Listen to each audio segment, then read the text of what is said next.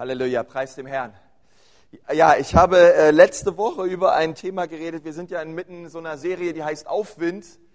Und äh, da geht es darum, dass wir Aufwind bekommen in unserem Glaubensleben und in den Dingen des Glaubenslebens. Und wir haben letzte Woche über Bitterkeit geredet und über die Frucht des Heiligen Geistes.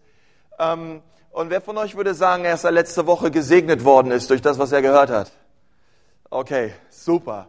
Und ich glaube, dass Gott äh, mehr für uns bereitet hat, auch an diesem Tag. Und ich möchte am Anfang nochmal mit uns beten und dann lass uns gemeinsam Gottes Wort aufschlagen. Herr Jesus, ich danke dir für diesen Morgen. Ich danke dir jetzt, dass du da bist, Herr. Herr, und dass du Aufwind schenkst, dass du Erfrischung schenkst, Herr. Herr, dass du ermutigst durch dein Wort. Und ja, Jesus, du sagst in deinem Wort, Herr, wir wollen sie glauben, ohne einen Prediger. Herr, so mach unsere Herzen auf, wenn ich auch dein Wort jetzt predige, Vater. Schenk mir deine Kraft, Herr, und Freude beim Predigen und uns allen auch Freude beim Zuhören. In Jesu Namen. Amen. Amen. Und ich möchte heute über ein Thema reden, über Gebet reden, weil ich glaube, wenn es, ein, wenn es mit einen Bereich gibt in dem Leben eines Christen, wo er Aufwind braucht und wir immer wieder Aufwind brauchen, dann ist das, glaube ich, ganz stark in dem Bereich Gebet. Wer von euch würde sagen, in diesem Bereich brauche ich Aufwind? Okay, super. Und da äh, sitzt du genau richtig hier. Ähm, übrigens, ich auch. Ich brauche auch Aufwind in dem Bereich Gebet. Und ich glaube, dass es viele Leute gibt, die nicht beten, aus einem einfachen Grund, weil sie einfach nicht wissen, wie. Und äh, da sind wir nicht alleine. Ähm, die Jünger sind einmal mit Jesus unterwegs gewesen und sie haben, sie haben mit Jesus, ich glaube, die stärkste Gebetskultur erlebt, die es auf dieser Erde jemals gab. Sie waren mit dem Sohn Gottes zusammen, ähm, der so eine Kraft auf seinem Leben hatte und er war wirklich ein Beter. Er war, ähm, er hat diese Gebetskultur geprägt in dem Leben der Jünger wie kein anderer. Und ähm, und dennoch kamen die Jünger zu Jesus und haben zu ihm gesagt, ey Jesus, du musst uns beibringen zu beten. Ey, wir sehen dich hier beten, wir sehen die Leidenschaft, die du hast fürs Gebet. Und äh, wir brauchen dich, Jesus. Ähm, denn wir sehen die Jünger von Johannes und die beten irgendwie total äh, stark. Und äh, ich bitte dich, Jesus, lehre uns, wie wir beten sollen. Wie sollen wir beten, Jesus? Und ich glaube, das ist so ähm, auch so eine Frage, die viele Christen und auch viele Menschen da draußen haben. Lehre uns zu beten. Wie sollen wir überhaupt beten? Und ähm, es gibt einen Typen, der, hat, der heißt Samuel Chadwick und der hat mal gesagt, ähm, die einzige Mühe, die der Teufel hat, Tag ein und Tag aus, ist es, dem Christen abzuhalten vom Beten. Und wenn er es geschafft hat, dann hat er schon, ähm, glaube ich, viel, viel, viel geschafft in deinem Leben, fast alles. Wenn er es schafft, uns von dieser Gebets Waffe abzuhalten. Und ähm, ja, ich glaube, dass, ähm, dass er, dass der Teufel, dass er keine Angst hat vor einer gebetslosen Gemeinde, dass er keine Angst hat vor gebetslosem Arbeiten, gebetsloser Religion, ähm, gebetslosen Christen, ähm, sondern wenn wir anfangen zu beten, sagt die Bibel, legt eine Verheißung raus, ähm, dann ist uns wirklich alles möglich weil zu dem Gott, zu dem wir beten, dem sind alle Dinge möglich. Und, und ich glaube, ähm, wir brauchen drei Dinge und mit diesen drei Dingen möchte ich heute Morgen kurz anfangen, wenn es ums Gebet geht. Und das allererste ist, wir brauchen Verlangen. Ja, wir brauchen ein Verlangen danach zu sagen, ja, ich will das tun. Und dieses Verlangen, das schenkt Gott. Gott schenkt dir ein Verlangen nach mehr. Gott schenkt dir ein Verlangen nach Gebet. Und das zweite ist Disziplin. Ähm, wir brauchen Disziplin, wenn es ums Gebet geht. Und das nehmen wir mit rein in die Praxis, sondern ähm, Gebet ist nicht etwas, was von alleine irgendwie läuft in unserem Leben. Ich weiß nicht, was dir, was in deinem Leben von alleine läuft und wo du äh, keine Arbeit und keine Mühe rein investieren musst und es läuft einfach so. Ähm, Gebet gehört jedenfalls nicht mit dazu. Äh, Gebet bedeutet Disziplin, es bedeutet Arbeit, es bedeutet, ähm, ich, ich übe das aus, wonach ich Verlangen habe. Ja? Und das dritte ist äh, Freude. Ich glaube, Gott möchte uns Freude schenken dabei. Gebet ist nicht etwas Ermüdendes, etwas ähm, Träges, etwas, ähm, wo wir in einem Kreis stehen, uns die Hände, die schwitzigen Hände halten unseres Nachbarn und ähm, irgendwie nur darauf abwarten, bis wir irgendwie fertig sind mit dem Gebet, sondern Gebet ist etwas Leidenschaftliches, etwas Fröhliches, ähm, etwas Gewaltiges, etwas Kraftvolles. Und ich glaube, dass wenn wir diese Dinge haben in unserem Leben, Verlangen danach, wenn wir Disziplin haben und wenn Gott die Freude daran schenkt, ähm, dann ist schon sehr viel gewonnen, wenn es ums Gebet geht. Und ich möchte ähm, heute mit uns über einen Gebetsleitfaden reden, ähm, der mein Leben bereichert hat, ähm, der auch das Leben meiner Frau bereichert hat. Und, ähm, und ich habe euch diesen Bogen ähm, äh, vorbereitet und ihr könnt ihn mal rausholen. Und wir wollen ähm, heute über etwas reden, ähm, das lautet das Stiftshüttengebet. Und, ähm, und ich möchte über die Stiftshütte heute mit uns reden und äh, darüber lehren. Und wenn du nicht weißt, was die Stiftshütte war, ähm, dann, ich weiß nicht, ob du die Geschichte von Mose kennst, die allermeisten sicherlich. Vielleicht habt ihr den Film gesehen. Und ähm, jedenfalls Israel ist durchs, durchs Rote Meer gegangen und sie haben von Mose die zehn Gebote bekommen. Und sie waren 40 Jahre lang in der Wüste. Und Gott hat sie in diesen 40 Jahren sehr viel gelehrt. Ähm, Wissenschaftler haben herausgefunden, dass man eigentlich die Wüste in wenigen Monaten hätte durchschreiten können mit einem äh, Volk. Die Bibel sagt, es waren drei Millionen Leute, die dort in der Wüste unterwegs waren. Ähm, aber sie haben 40 Jahre lang gebraucht. Und in, dieser, in diesen 40 Jahren gab es für das Volk Israel ähm, einen Ort, an dem sie Gott äh, geopfert haben, ein Ort, an dem sie Gott angebetet haben, ein Ort, wo der Priester ähm, Sühne getan hat für die Verirrungen und für die Sünden des Volkes. Und das müsst ihr euch so vorstellen. Ich meine, das Volk Israel, äh, es war ein Volk auf Wanderschaft. Und so war die Stiftshütte eine Auf- und Abbaugemeinde, quasi. Ja? Äh, man hat die Zelte aufgebaut und das waren keine typischen Zelte, es waren richtige Zeltwände, die man dort aufgerichtet hat bei der Stiftshütte. Und ähm, es war äh, quasi ein Auf- und ein Abbau und man ist weitergezogen. Und wir, ähm, äh, wer von euch das Alte Testament weitergelesen hat, es gibt ähm, ja David später, der hat, die, der hat einfach diese, der war der Architekt des Tempels und Salomo später hat dann diesen Tempel aufgebaut und die Stiftshütte ist eigentlich der Tempel in Auf- und Abbauform. Ja, es ist ähm, quasi ähm, äh, die portable Gemeinde gewesen zur damaligen Zeit, bis Gott irgendwann beschlossen hat, gesagt, ich möchte einen Tempel haben, der an einem festen Ort steht und wo ihr mich anbeten sollt. Und, und diese Stiftshütte offenbart uns sehr viel über das Herz Gottes. Deswegen es ist heute nicht eine technische es ist heute nichts Technisches, was ich euch irgendwie geben möchte, etwas, damit ihr irgendwie wisst, wie damals die Stiftshütte aussah, sondern diese Stiftshütte offenbart uns etwas von dem Charakter und von dem Herzen Gottes. Und das ist so, was ich bete, was eine Offenbarung wird heute Morgen in unserem Herzen. Es geht um mehr als nur diese Symbole und diese Dinge, die da drin standen. Und es geht darum, dass Gott ähm, sagt, ihr Lieben, ich, ich habe etwas auf dem Herzen und ich möchte, dass ihr in meine Gegenwart kommt. Und ihr sollt nicht einfach, einfach so da reinplatzen und sagen, ey, was geht ab, Gott, Mann, ey, cool, ey, wie geht's? Sondern es gibt einen Weg, vor Gott zu kommen, ähm, der unser ganzes Gebetsleben revolutionieren kann, wenn du dich darauf einlässt. Und ich glaube, dass dieses Stiftshüttengebet auch wirklich unserem persönlichen Gebetsleben sehr viel Aufwind bereiten kann. Und ich möchte, dass wir dazu gemeinsam das Wort Gottes aufschlagen, ähm, und zwar zu dem Hebräerbrief. Der Hebräerbrief ist im Alten Testament, äh, im Neuen Testament, Entschuldigung, die Hebräer sind im Alten.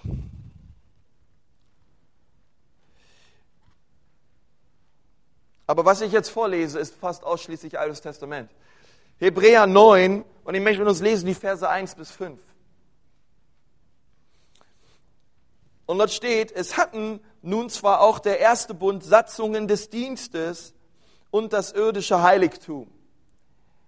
Und das ist dieses Heiligtum hier. Ähm, denn es wurde ein Zelt aufgerichtet, das vordere, in dem sowohl der Leuchter als auch der Tisch und die Schaubrote waren. dass das Heilige genannt wird. Hinter dem zweiten Vorhang aber ein Zelt, das das Allerheiligste genannt wird, das einen goldenen Räucheraltar und die überall mit Gold überdeckte Lade des Bundes hatte, in welchen der goldene Krug, der das Manna enthielt, und der Stab Aarons, ähm, der gesprost hatte, und die Tafeln des Bundes waren, die Mose bekommen hatte. Oben über ihr aber die Cherubim der Herrlichkeit, die den Versöhnungsdeckel überschatteten, von welchen Dingen jetzt nicht im Einzelnen zu reden ist. Wir wissen, dass es damals war beim Volk Israel. Ähm, es ist eine, eine Wolke da gewesen bei Tag und ein, eine Feuersäule bei Nacht, die quasi ähm, diesem Volk erstmal vorherging, aber auch die kam an diesem Ort der Stiftshütte. Und dieses, ich möchte nochmal Vers 6 mit uns lesen, da aber dies so eingerichtet ist, gehen zwar in das vordere Zelt die Priester alle Zeit hinein und verrichten die Dienste, in das zweite aber einmal im Jahr allein der Hohepriester. Nicht ohne Blut, das er darbringt für sich selbst und für die Verirrungen des Volkes. Damit zeigt der Heilige Geist an, dass der Weg zum Heiligtum noch nicht geoffenbart ist, solange das vordere Zelt Bestand hat. Dieses ist ein Gleichnis für die gegenwärtige Zeit, nachdem sowohl Gaben als auch Schlachtopfer dargebracht werden, die im Gewissen den nicht vollkommen machen können, der den Gottesdienst ausübt. Es sind nur neben Speisen und Getränken und verschiedenen Waschungen Satzungen des Fleisches, die bis zur Zeit einer richtigen Ordnung auferlegt sind. Und ich, ähm, ja, ich möchte jetzt mit uns darüber reden, ähm, dass das quasi diese, diese Stiftshütte und auch in ihrem Aufbau ein quasi ein Protokoll sind für uns, ein Gebetsleitfaden sind für uns, um in die Gegenwart Gottes zu kommen. Ein Muster dafür, eine Art und Weise, wie wir vor Gott kommen können. Und wie ihr auf diesem Zettel seht, es gab, es gab drei verschiedene Orte. Und das erste war, es gab diesen Vorhof und es gab ähm, das Heiligtum und es gab das Allerheiligste. Und, ähm, und, und dieser Raum war nochmal unterteilt in zwei Räumen. Und da gab es diesen Vorhang ähm, dazwischen. Und der ist hier so eingezeichnet auch. Und dieser Vorhang, der ähm, hat quasi das, ja, das Allerheiligste auch vom Heiligtum getrennt. Und in, diesen, in dieses Allerheiligste gingen die Priester ähm, rein und haben einmal im Jahr ähm, ja, vor Gott Fürbitte getan für die Sünden des Volkes. Und, und ich möchte, dass wir anfangen, über dieses, ja, einfach über diese Stiftshütte jetzt zu reden. Nun, Psalm 100, Vers 4 steht, kommt in sein Tor mit dankbarem Herzen, kommt in den Vorhof mit Lobgesang. Und ähm, das ist so der allererste Schritt ähm, wie wir hineinkommen in diese Stiftshütte damals. Es war, es war dieser alle Schritte, allererste Schritt, dass die Menschen gekommen sind zu dieser Stiftshütte und sie waren ähm, voll mit Dankbarkeit gegenüber Gott. Sie haben ihn gepriesen in der Form von Dankbarkeit. Sie haben Gott gedankt für das, was er getan hat. Und ich möchte dich ermutigen, es ist eine Art und Weise, wie wir vor Gott kommen. aber wenn du in deiner persönlichen Zeit Gott suchst, wie wär's, wenn du damit anfängst und sagst, ja Gott, heute komme ich zu dir und ich suche einen frischen, neuen Grund, um dir zu danken. Ein Grund, für den ich dir jetzt seit lange, lange, langer Zeit nicht mehr gedankt habe. Und ich möchte dir sagen, meine Gebetszeit fängt so an. Ich danke Gott. Die Bibel sagt, nein, ich weiß, weiß nicht, ob die Bibel sagt, aber es ist eine Wahrheit. Danken schützt vor Wanken. Ja. Und ich glaube, es ist der erste Schritt, um in die Gegenwart Gottes zu kommen. Hey, wir danken Gott für das, was er tut in unserem Leben kommt in sein Vorhof mit dankbarem Herzen. Und vielleicht überlegst du dir mal einen frischen Grund an diesem Tag, wofür du Gott dankbar bist. Ein Grund in deiner Familie, in deiner Ehe, ähm, ja, einfach für deine Arbeit oder für deine Gemeinde. Hey, dass dein Herz voll ist mit Dankbarkeit. Und du sagst, wow Gott, danke, ich will zu dir kommen mit dankbarem Herzen. Danke Jesus, danke, danke, danke. Und so fängt alles an. Wir kommen mit dankbarem Herzen vor Gott. Ich möchte euch sagen, ich kenne ähm, sehr ähm, missmütige Menschen. Und, und ich glaube, es fängt alles damit an, dass wir undankbar sind. Hey, wenn du später mal ein sehr ähm, ja, eine, gerade auch die jungen Menschen, die Bibel sagt, alles nimmt zu. Ja, alles wird mehr. Ja, wenn du jetzt schon ein sehr großzügiger junger Mensch bist, dann wirst du ein sehr, sehr, sehr, sehr großzügiger Mensch sein, wenn du alt bist. Wenn du jetzt schon ein kleiner Miesepeter bist, ich will dich nicht erleben, wie du bist, wenn du erstmal alt bist. Weil alles nimmt zu, sagt die Bibel. Deswegen ist es wichtig, dass wir in jungen Jahren gute Entscheidungen treffen, wie unser Leben werden soll. Ja, und deswegen, hey, entscheide dich in jungen Jahren, ich möchte dankbar sein. Und wir haben so viel Grund zum Danken. Und auch wenn dir jetzt gerade kein Grund einfällt, weil du sagst, ey, ich habe so viele Probleme, ey, wenn du mein Leben kennen würdest, hey, dass du schon hier sitzt und Gottes Wort hörst, ist Dankbarkeit genug in deinem Herzen. Ja, dass Gott dich hierher geschickt hat heute Morgen und dass du hier sitzt und Gottes Wort hören kannst. Es gibt Milliarden Menschen da draußen, die haben bei weitem nicht das gehört, was du schon gehört hast. Du hast schon so oft das Evangelium gehört, es reicht für ganz China und es ist wirklich wahr. Und das, und das allererste, ähm, ja, was den Menschen begegnet ist, als sie in diese Stiftshütte gekommen sind, ähm, es war ähm, dieser Brandopferaltar. Und an diesem Brandopferaltar, den seht ihr dort rechts um, da waren so vier Hörner dran. Und dieser Brandopferaltar, der war quasi, ähm, der war wie ein Grill, kann man sagen. Ja, ähm, und da brachten ähm, die Priester jeden Tag also die Leute brachten die Tiere hin, aber die Priester haben dort geopfert. Und es war ein sehr, sehr ähm, blutiges Spektakel. Da wurden viele Kehlen durchgeschlitzt ähm, und es wurde gesühnt für die Sünden des Volkes. Preis den Herrn, das müssen wir nicht mehr tun. Kein Blutvergießen mehr im Gottesdienst, weil Jesus ist gekommen, sagt die Bibel. Sein Blut reicht aus. Er hat sein Blut für uns dargebracht. Einmal ein Gerechter für alle Ungerechte. Sein Blut reicht aus. Das waren mir noch zu wenig Amens. Sein Blut reicht aus. Ey, preis dem Herrn. Dafür kann schon dankbar sein. Kein Blutvergießen mehr im Gottesdienst. Das ist stark. Das fasziniert mich. Ein für alle Mal kam er. Und was dieses dieser Brandopferaltar symbolisiert, es symbolisiert das Kreuz.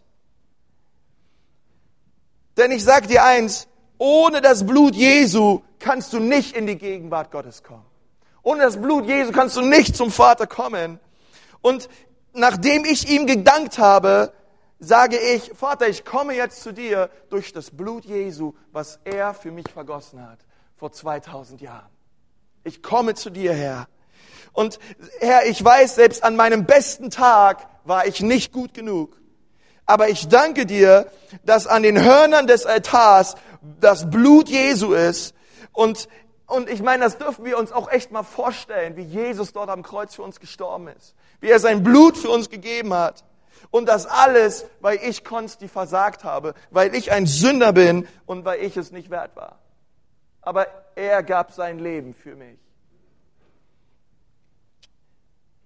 Hey, und da, und da, da kommt wieder so viel Dankbarkeit auch mit rein, ja. Jesus, danke, dass du es für mich getan hast. Danke, Jesus. Und es tut mir auch andererseits so leid, dass du es tun musstest. Ja, das, ich weiß noch, ich war, ähm, nachdem ich aus dem Dschungel in, in, im, im Kongo und im Kamerun wieder nach Hause geflogen bin, ähm, da hatte ich so eine Zeit im Flugzeug, ähm, da habe ich Galater 3 gelesen, und auf einmal, der Heilige Geist kam so stark über mich und ich musste so weinen, weil mir so das bewusst geworden ist, was Jesus dort am Kreuz für mich getan hat. Dass er sein Leben für mich gegeben hat. Und das ist so stark und ich, ja, und dieser, dieser Brandopferaltar ist so ein Symbol dafür, was Jesus für uns getan hat. Und die, und die Bibel sagt im Psalm 103, Vers 2, Preist den Herrn meine Seele und alles, was in mir ist und vergiss nicht, was er dir Gutes getan hat. Vergiss, lass uns, ihr Lieben, lasst uns niemals vergessen, was Jesus am Kreuz für uns getan hat. Lass uns niemals vergessen. Inmitten von Bedrängnissen, lass uns immer auf Jesus schauen. Und die Bibel geht weiter im Psalm 103 und, und, und das habe ich auch hier so geschrieben unter diesem Brandopferaltar. Es sind fünf Dinge, der, der vergibt all deine Sünden.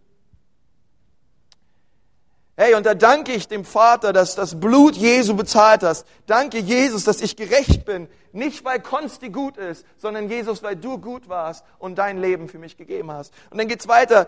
Hey, der, der vergibt all deine Sünden im Psalm 103 und der, der heilt alle deine Krankheiten.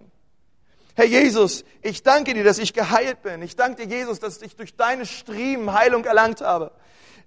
Herr, ich danke dir, dass ähm, jeder Schlag, Jesus, jeder Schlag auf deinen Rücken, dass die Dornenkrone, dass man dich misshandelt hat und geschlagen hat, Jesus, damit wir heute beten können, 2000 Jahre später, für Gesundheit und Jesus eingreift und auch wirklich etwas tut.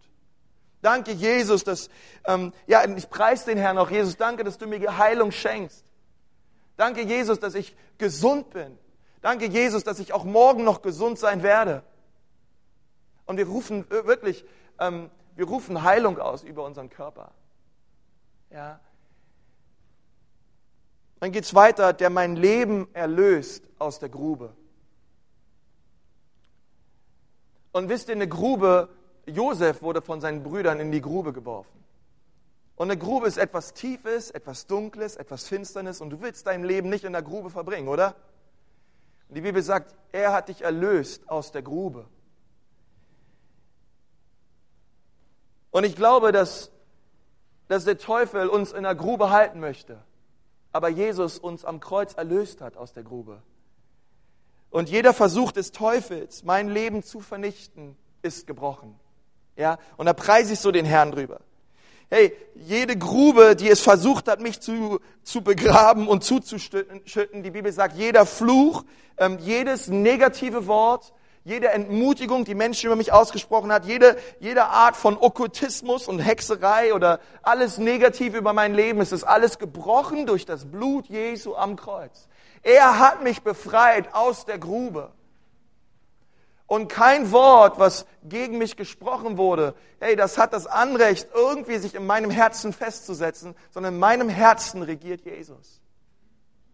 Es ist so wichtig, dass wir das an dieser Stelle auch dann proklamieren über unser Leben. Und die Bibel sagt weiter, er krönt mein Haupt mit Gnade und Erbarmen. Ja, und das ist, das ist seine Natur. Ich war verloren in Sünden und kaputt, aber Jesus hat mich verändert. Und du hast mich nicht verändert, Jesus, du hast aus mir eine neue Schöpfung gemacht. Ich bin kein wiederbelebter, aufgepäppelter, aufgepäppelter Konsti, sondern ich bin eine völlig neue Schöpfung in dem, was Jesus für mich getan hat. Und ich danke dir, Jesus, dass nicht mehr länger ich lebe, sondern du lebst jetzt in mir. Und dann geht es weiter in Vers 5, der mein Leben sättigt mit Gutem. Ja, und Gott obendrauf segnest du mich noch.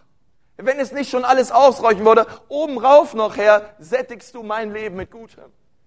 Und ich glaube, das ist so wichtig, dass, ähm, ja, echt, dass wir das so ausrufen, du, du, du sättigst mein Leben mit Versorgung, du sättigst mein Leben mit Segen, du sättigst mein Leben mit allem Guten und Vollkommenen und, und, und, und mit allen Segnungen der Himmelswelt. Jesus, dein Gutes wird mich an diesem Tag treffen. Ich danke dir an diesem Tag, du wirst mich sättigen mit all dem Guten aus deiner Gegenwart.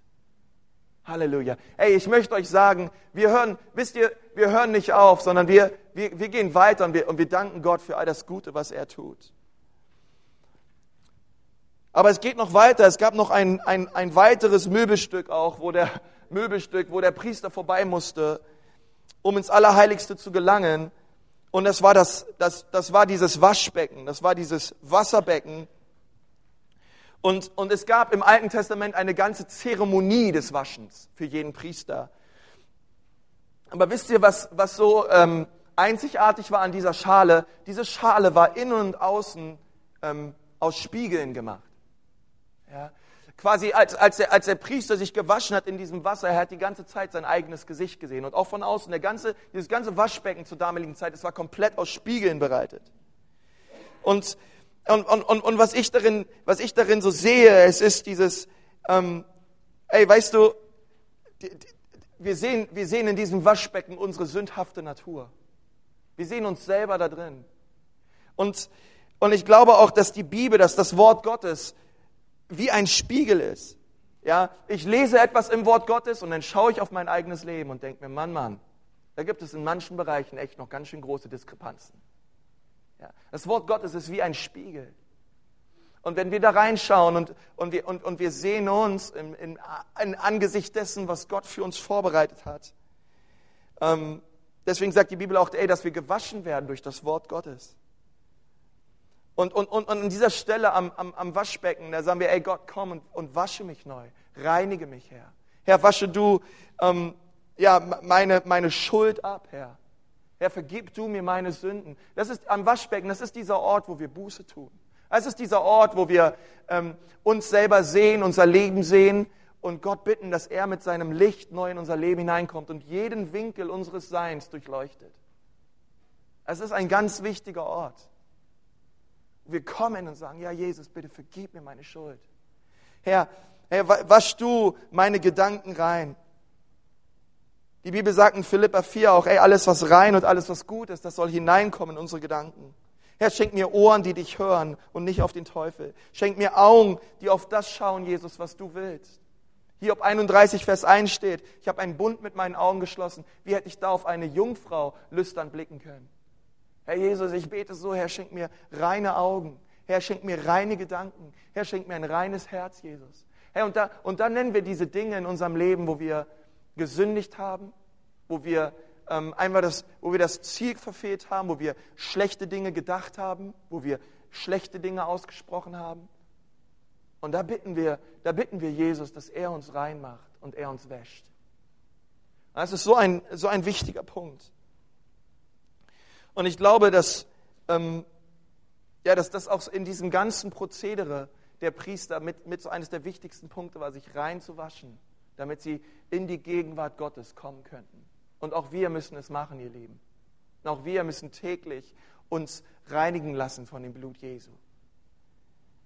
Und dann ähm, kommt diese Zeit auch, ähm, ja, wo wir einfach, wo wir einfach auch das erleben, worüber ich letzten Sonntag gepredigt habe. Herr, ich bete dich auch dann, lass, lass du die Frucht deines Geistes sichtbar werden durch mein Leben.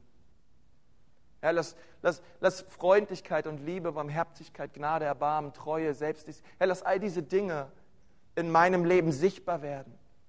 Oh, ich bitte dich, Jesus. Und dann, nachdem die Priester bei diesem, ja, bei diesem Wasserbecken war, ging es weiter zum Heiligtum. Und, und an diesen, an, bevor sie denn zum Allerheiligsten weiter konnten, da gab es diese Minora. Das war dieser siebenarmige Leuchter. Und er, dieser, dieser siebenarmige Leuchter, er repräsentiert den Heiligen Geist. Und im Alten und Neuen Testament. Und, und, und wenn wir an diesen wenn wir quasi in unserem Gebetsleben an, an dieser Station sind, da bitten wir den Vater, dass er uns neu erfüllt. Nachdem wir uns gewaschen haben, nachdem wir Buße getan haben, Jesus darum gebeten haben, dass er unsere Sünden vergibt, bitten wir ihn, Vater, komm und fülle du mich mit deinem Heiligen Geist. Da gießt deinen Geist aus über mich. Und, und die Bibel sagt das so in Jesaja 11, diesen, diesen sieben, sieben fältigen Geist Gottes. Schenk mir den, den Geist, ab Vers 2, den Geist der Weisheit. Schenk mir den Geist der Kraft. Herr, mach, lass mich ein Mann sein, lass mich eine Frau sein, voll Heiligen Geistes. Und da werden diese, diese Dinge aufgeführt. Weisheit, Verstand, Rat, Macht, Erkenntnis. Gib mir neu, Herr, die Furcht des Herrn. Und da kommen wir an diesen Ort, wo wir Gott darum bitten, echt Herr, schenk mir diese Dinge neu in meinem Leben.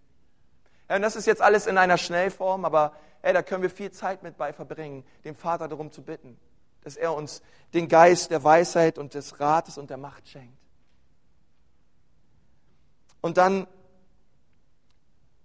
und dann, ja, dann, dann bitten wir den Vater um, um die Gaben des Heiligen Geistes. Hey, dann bitten wir darum, Vater. Hey, die Bibel sagt in, in, in 1. Korinther 14,1, eifert nach den geistlichen Gaben. Ich möchte dich fragen, eiferst du nach den geistlichen Gaben? Ey, das ist ein, ein tiefes Verlangen nach den Gaben, die der Heilige Geist schenkt. Ja, und ich glaube, wenn wir nicht danach eifern und wenn wir nicht darum bitten, dann werden wir sie nicht bekommen. Ja, deswegen ist es wichtig, dass wir diesen Ort haben, wo wir bitten, oh, oh, ich bitte dich, äh, ich bitte dich um die Gaben des Heiligen Geistes, ich bitte dich um Sprachengebet, Herr. Herr, ich bitte dich um das, um, um, um das Beten in neuen Zungen, Herr. Herr, ich bitte dich um die, um die Gabe der Prophetie. Ich bitte dich um die, um die Gabe des Glaubens. Ja, und die Bibel, das Neue Testament alleine, ähm, wirklich zählt 26 verschiedene Gaben auf. Herr, und da kommt diese Zeit, wo wir Gott, Gott, Gott, Gott, ich bitte dich, Herr, schenke du mir die Gaben des Heiligen Geistes. Und da können wir spezifisch werden. Und das könnt ihr nochmal nachlesen, auch im 1. Korinther 12, 1. Korinther 14. Und dass wir da echt drum bitten, so Herr, echt mit Verlangen, Gott, ich bitte dich um die Gabe. Ich, ich bitte in meinem eigenen Leben, ich bitte dich immer, Herr, Herr, schenk mir diese Gabe der Geisterunterscheidung. Herr, schenk mir, dass ich, wenn ich mit Leuten rede, wenn ich ähm, ja einfach auch mit Leuten konfrontiert werde, Herr, dass ich genau weiß, Herr, was kommt von dir und was kommt nicht von dir. Herr, schenk mir genau zu unterscheiden zwischen Gutem und Bösem. Herr, Herr, schenk mir die Gabe, frühzeitig zu erkennen, wo sind Menschen, die eigentlich nur ihr eigenes Wohl suchen und nicht dein Wohl suchen. Herr, hilf mir, diese, dieses zu unterscheiden und zu sehen. Und wo in deinem Leben eiferst du danach, nach den geistlichen Gaben Gottes? Hey, fang neu an, den Vater zu bitten.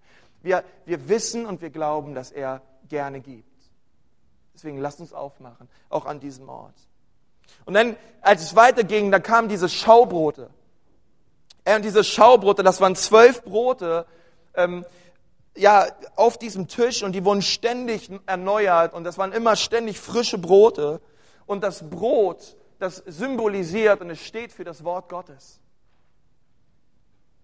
Und da, ey, und da lassen wir Gott zu uns reden. Ja, es kann eine Zeit sein, wo du deine Bibel aufschlägst und wo du Gott bittest, Gott, ich, ich, ich lese jetzt diese Passage und ich bitte dich, dass du durch dein Wort zu mir sprichst. Ich bitte dich, dass dein Wort neu in meinem Leben aufgeht und du mir eine Liebe schenkst zu deinem Wort. Ey, und dann lassen wir Gott zu uns sprechen an diesem Ort. Ich glaube, dass er heute noch redet. Ihr auch? Ja, und er möchte zu uns sprechen. So, Gott bitten, Herr, schenk mir neue Erkenntnis aus deinem Wort. Herr, ich, ich lese diesen Text und ehrlich gesagt, ich verstehe nur Chinesisch, Herr. Mag vielleicht an deiner Übersetzung äh, liegen, ja, kann auch sein. Aber, ey, dass wir Gott bitten, Gott, was, was bedeutet das hier? Was bedeutet das? Bitte, hilf mir und offenbare du mir dein Wort. Schenk du mir Erkenntnis über das, was du sagen willst. Und bevor die Priester denn ins Allerheiligste gehen konnten, da, ähm, ja, da war, da war noch dieser kleine Altar, das war dieser Rauchopferaltar. Und dieser Rauchopferaltar hatte kein eigenes Feuer, sondern die haben diese, diese Kohle von diesem Brandopferaltar genommen und sie haben sie auf den Rauchopferaltar gelegt. Und sie haben quasi diese blutbedeckten Kohlen genommen vom Rauchopferaltar. Und diese, diese, dieses, dieses war quasi in diesem Rauchopfer wie, wie Rauch, was, was einfach emporgestiegen ähm, ist und quasi das ganze Heiligtum erfüllt hat. Und, und, und, und, und ich glaube, dass dieser Rauchopferaltar, dieses, dieses Weihrauch, dieses der Lobpreis, der aufsteigt zu Gott, ist der Lobpreis des Volkes, was aufsteigt in die Gegenwart Gottes. Es ist die Anbetung, das ist unser Lobpreis. Und ja, und ich glaube, das ist ähm, so wichtig für uns, dass wir anfangen und sagen, ja, an dieser Zeit, an diesem Rauchopfer, Gott, ich bete dich an für den, der du bist. Gott, ich bete dich an und ich preise deinen Namen. Vielleicht magst du deine Gitarre rausholen, vielleicht magst du dich hinter das Klavier setzen, vielleicht magst du einfach deine Stimme erheben, dort, wo du stehst, zu Hause, und einfach anfangen, den Herrn zu preisen. Ist doch eh egal, wie du singst. Hauptsache, du kommst vor Gott und ähm, einfach hast deine Zeit im Lobpreis und in der Anbetung. Hey, wie, wie, wie stark ist das? Und ich möchte sagen, auch mit meiner Frau, wir hatten schon so starke Zeiten, wo wir uns einfach auf die Couch gesetzt haben, Gitarre rausgeholt haben, Gott gepriesen haben zusammen. Ja, einfach, einfach Lobpreis gemacht haben mit Jesus. Ja, und ich möchte dich ermutigen, dass du anfängst, ein Lobpreiser Gottes zu sein. Ja, dass die Bibel sagt, er wohnt in dem Lobpreis seines Volkes. Und es gibt diese Bündnisnamen Gottes und die habe ich da nicht mit draufgeschrieben, aber da gibt es viele von, weil Gott ähm, hat verschiedene Namen im Alten Testament. Ja, es gibt Yahweh Rapha, das ist der Herr, unser Arzt. Ja, das ist das, was wir am Anfang gemacht haben. Wir haben Gott, wir haben Gott gepriesen. Ja, äh, Yahweh Tzedikenu, ja, als der Herr, unsere Gerechtigkeit. Ja, hier gibt es äh, El Shaddai und Yahweh Nissi und der Herr, unser Versorger und ähm, der Herr, der uns in allem immer, immer genug ist. Ja, Ey, und da fangen wir an, den Herrn einfach zu preisen für den, der er ist in unserem Leben. Und ich glaube, es ist so gut, wenn du anfängst, ähm, einfach an dieser Stelle echt aus deinem Herzen heraus Gott zu preisen und ihn zu erheben. Amen. Ja, die Bibel sagt das. Kommt in seinen Vorhof echt mit Lobgesang. Kommt in seine Gegenwart mit, mit, mit Lippen, die seinen Namen bekennen. Und nachdem diese Priester an diesem Rauchopferaltar waren, dann ging es weiter. Ähm, es, ging eine, es ging weiter ins Allerheiligste. Ey, und ich, und ich, und ich möchte euch sagen, dass ähm, nochmal noch mal davor bei diesem, bei diesem Rauchopferaltar eine Stelle gefunden, ähm,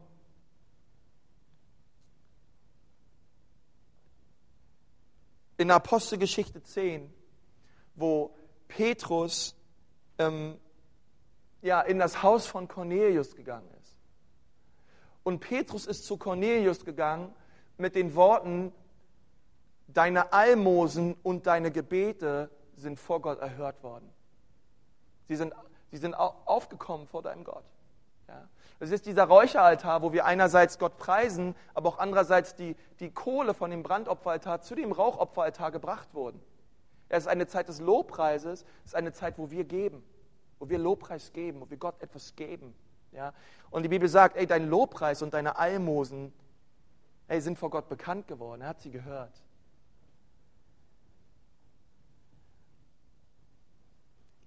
Und dann wisst ihr, dann ging es weiter ins Allerheiligste. Und in, und in diesem Allerheiligsten, da ging der Priester nur einmal im Jahr hinein. Und ich möchte euch sagen, der Priester, der, der musste all diese Stationen wirklich perfekt durchlaufen. Und, und er hatte eine Glocke um seine Füße hängen. Und, und an einem anderen Fuß hing eine lange, lange, lange, lange Schnur. Ja. Und als er dann in die Gegenwart Gottes gekommen ist, und, und da waren Bereiche in seinem Leben, wo er nicht die Vorschriften gehalten hatte, die Gott ihm gegeben hatte.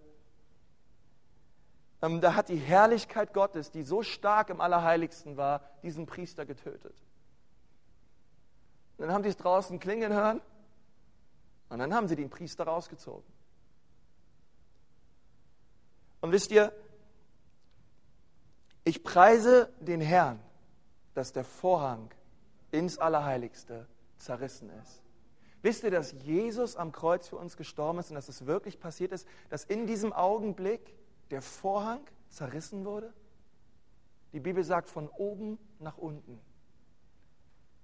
Der Vorhang kaputt.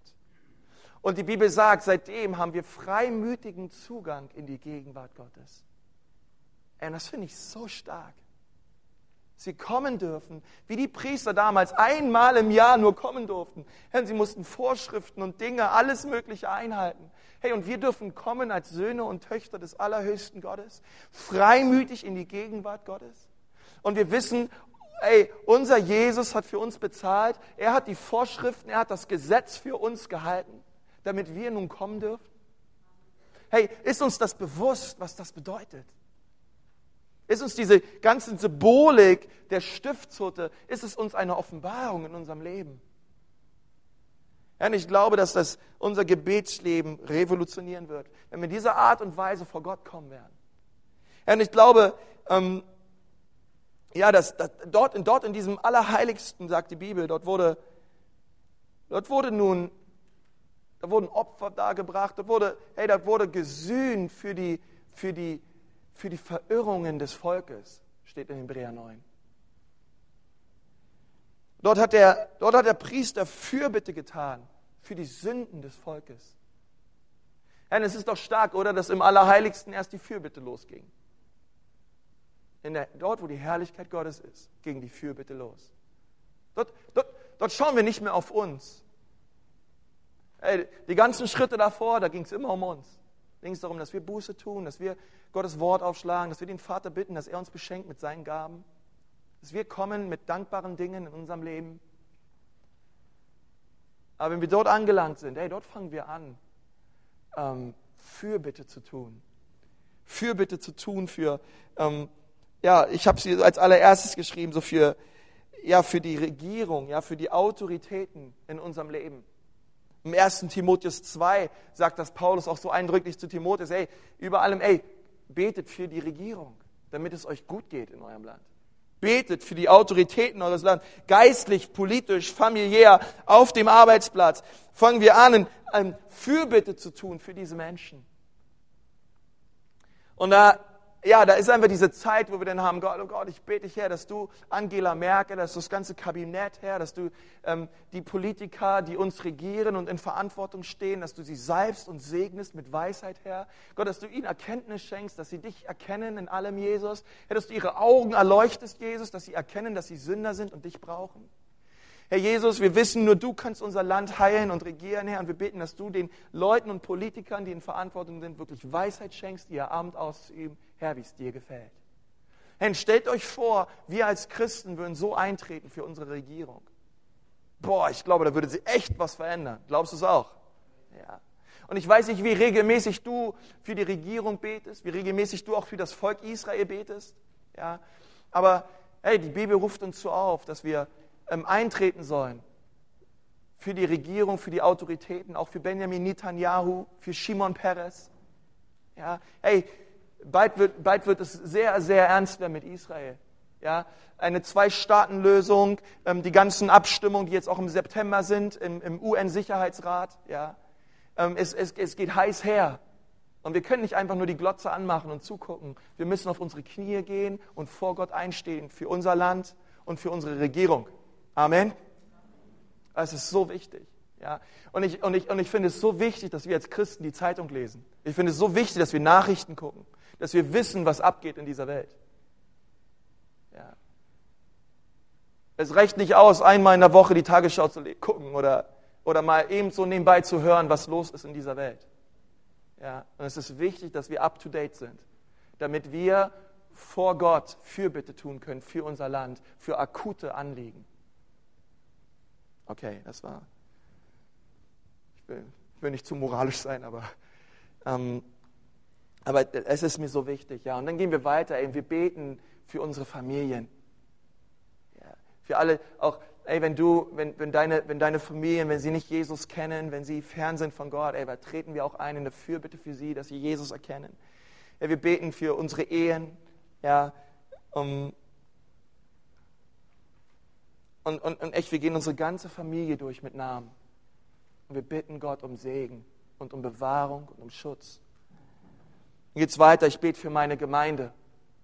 Ja, wir beten für unsere Gemeinde, wir beten für unseren Pastor. Ja, das bin in diesem Fall ich beten für die Leiterschaft, wir beten für die Hausgruppen, wir beten für die Mitglieder der Gemeinde, wir beten für die Vision der Gemeinde, wir beten, wir bitten Gott um viele verlorene Menschen, die Jesus erkennen sollen und die äh, zu leidenschaftlichen Nachfolgern Jesu werden sollen. Wir, wir bitten Gott, dass er unsere Gemeinde erfrischt, dass er Aufwind schenkt, dass er schenkt, dass Menschen kommen und ähm, Gott erleben. Und wir, und, wir, und wir bitten Gott um Segen. Hey, es ist so wichtig, dass auch an dieser Stelle wirklich, dass ihr für mich betet, dass ihr für mich und meine Frau betet, dass, ihr, dass, dass, dass wir merken auch als, einfach als, als, als Pastoren-Ehepaar so, ey, für uns wird gebetet. Ja, ich weiß, ich habe eine, eine Gemeinde im Rücken, die, die für mich betet und die vor Gott täglich für mich einsteht. Wow. Das ist der Traum eines jeden Pastors. Ja, ich freue mich fast über, über, über, was ich am allermeisten freue, ist, wenn Menschen zu mir ankommen und sagen, Konst, ich will nur eins, ich will nur, dass du weißt, ich bete für dich. Ja, ich bete für dich. Ja, ich stelle dich täglich unter den Schutz und ins Blut Jesu. Es ist so wichtig. Die Bibel fordert uns dazu auf. Für die Leiterschaft segnen und, und, und, und beten, dass Gott sie führt in Weisheit und in Kraft. Hey, und dann beten wir für unsere Stadt. Beten, dass Gott Erweckung schenkt in Nürnberg. Beten, dass Gott ähm, die Augen der Menschen öffnet und dass sie ihn erkennen. Wir beten für unsere Nation. Herr, wir beten, komm her und ähm, komm und berühre du Deutschland, Jesus. Hey, oben steht in 2. Chronik 7, Vers 14 unter, unter, unter eurem Blatt da oben. Hey, wenn mein Volk, über dem mein Name ausgerufen ist, sich demütigt und, und sie beten und sie suchen mein Angesicht und kehren um von ihren bösen Wegen, dann werde ich vom Himmel her hören und ihre Sünden vergeben und ihr Land heilen. Hey, wenn wir uns demütigen vor Gott und anfangen, sein Angesicht zu suchen und zu beten für unser Land, Gott wird etwas tun. Denn die Zeit für Deutschland, sie ist überreif. Hey, da draußen sind so viele Menschen. Hey, wisst ihr, ich habe letztens gelesen, in Nürnberg ziehen jährlich 20.000 Menschen zu. Die Stadt wird immer größer, immer größer. Okay? Und wir haben einen sehr, sehr, sehr, sehr, sehr, sehr großen Auftrag. Ja, es gibt sehr viele Menschen zu erretten und du wirst gebraucht.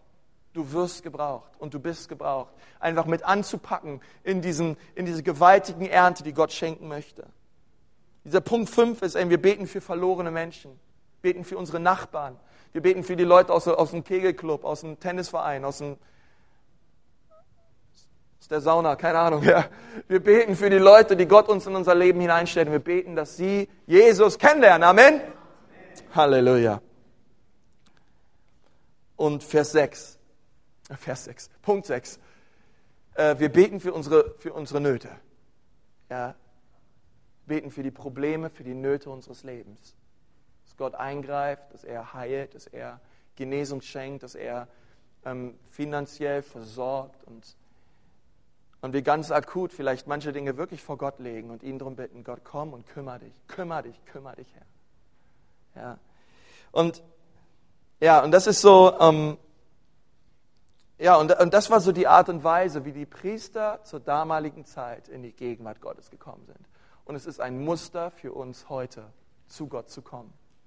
Herr, wenn dein Gebetsleben eingeschlafen ist und du merkst, ey Konsti, ich bete morgens, mittags, abends, jeweils vom Essen. Gott, Gott möchte dich weiterführen. Ja, Gott möchte dir ein erfrischendes, kraftvolles Gebetsleben schenken. Und deswegen nimm diesen Zettel mit nach Hause. Hey, und, und das ist so ein Leitfaden für dein eigenes Leben. Ja, den kannst du zusammenfalten und deine Bibel legen und sagen, okay, hey, und ich, und ich möchte dich darum bitten, probier es mal aus eine Woche lang. Probier es mal eine Woche lang aus in deinem Leben. Diesen, diesen, dieses Stiftshüttengebet. Probier es mal aus. Fang, fang beim Brandopferaltar an und hör beim Sühnedeckel auf. Und geh da Stück für Stück durch. Ja. Und, ich, und, und, und wie gesagt, es soll, es soll nichts Schemahaftes in diesem Sinne sein, sondern es, die Stiftshütte ist offenbart das Herz Gottes. Es offenbart es, wie, wie Gott es damals wollte, wie die Menschen in seine Herrlichkeit gekommen sind. Und Gott hat sich nicht geändert. Gott hat sich nicht geändert. Du musst doch nicht gleich morgen anfangen, aber ich glaube, es ist eine großartige Erfahrung, wenn du sagst, okay, ich nehme dieses Tool hier und ich fange damit an. Lass uns gemeinsam aufstehen.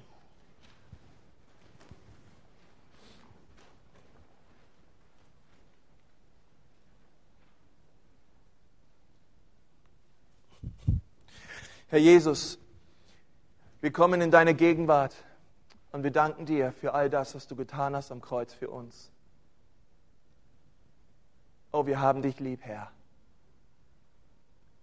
Und wir danken dir auch für deine Gegenwart in diesem Haus.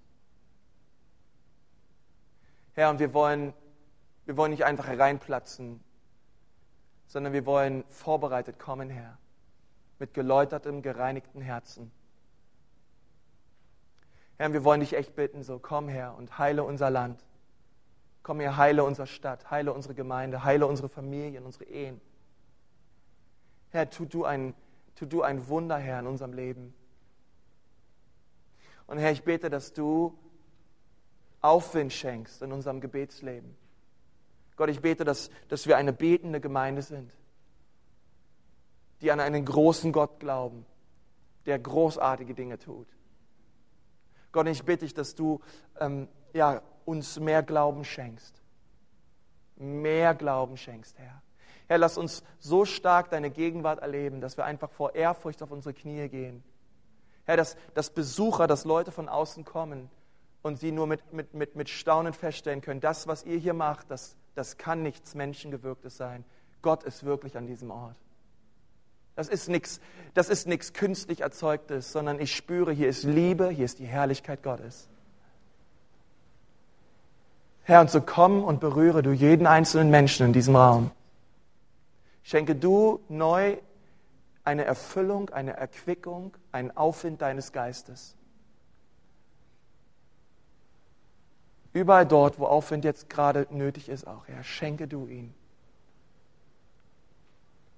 Heile du, Vater, stelle du wieder her.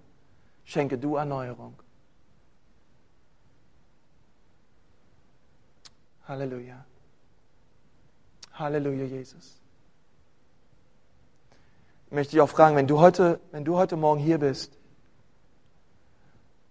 und, und, und, und du saßt irgendwie da und du hast irgendwie auch gar nichts wirklich verstanden so richtig. Denkst dir Stiftshütte hin oder her, ich kenne Jesus noch nicht mal. Wer ist er überhaupt? Und du hast das jetzt gehört, dass Jesus am Kreuz für dich gestorben ist und dass der Weg zum Vater frei ist. Und du bist heute Morgen hier und du sagst, ja Jesus, das ist das, was ich will für mein Leben. Ich will, Jesus, dass du mir meine Sünden vergibst.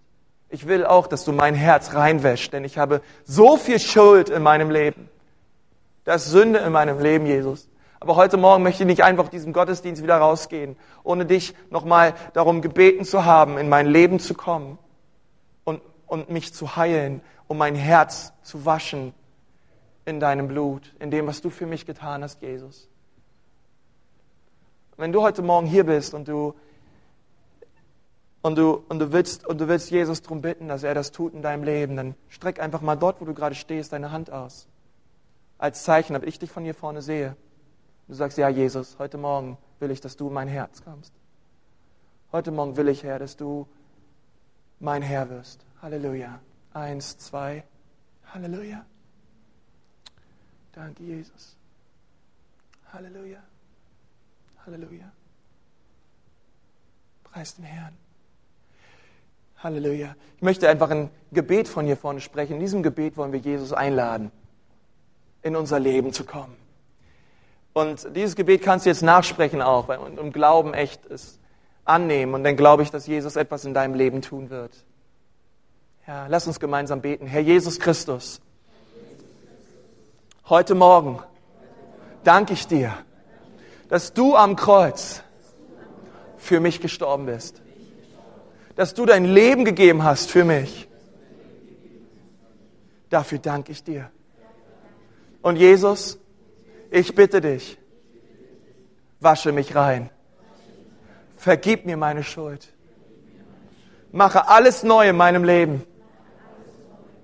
Ich komme zu dir. Sei du mein Herr. Sei du mein Erlöser. Ich sage Ja zu dir. In Jesu Namen. Amen. Amen. Gepriesen sei der Herr. Hey, wenn du heute Morgen Jesus dein Leben auch gegeben hast, du kannst gerne diese Kontaktkarte auch deinen Namen schreiben, ankreuzen. Heute habe ich mein Leben Jesus gegeben und ich möchte gerne noch in der kommenden Woche mit dir Kontakt aufnehmen. Ja. Und ähm, auch ihr anderen, wenn ihr ähm, ja einfach auch weiter auch Gebet braucht oder sagt, ey, ich brauche Aufwind in meinem Gebetsleben und dafür hätte ich gerne Gebet, dann ähm, kannst du auch gerne nach vorne kommen. Wir möchten gerne auch nochmal mit dir beten. Ja? Und ansonsten möchte ich euch jetzt gerne unter den Schutz und unter den Segen Gottes stellen für die kommende Woche. Halleluja. Herr Jesus, wir danken dir für dein Wort an diesem Morgen. Und ich segne euch mit der Gnade Jesu Christi, mit der Liebe des Vaters und mit der Gemeinschaft seines guten Heiligen Geistes. Ich segne euch mit dem Geist des Gebets und der Kraft. Und ich segne euch, dass ihr Licht seid, Salz seid und dass ihr einen Unterschied macht. Überall, wo ihr seid, für den wunderbaren Namen Jesu. Amen.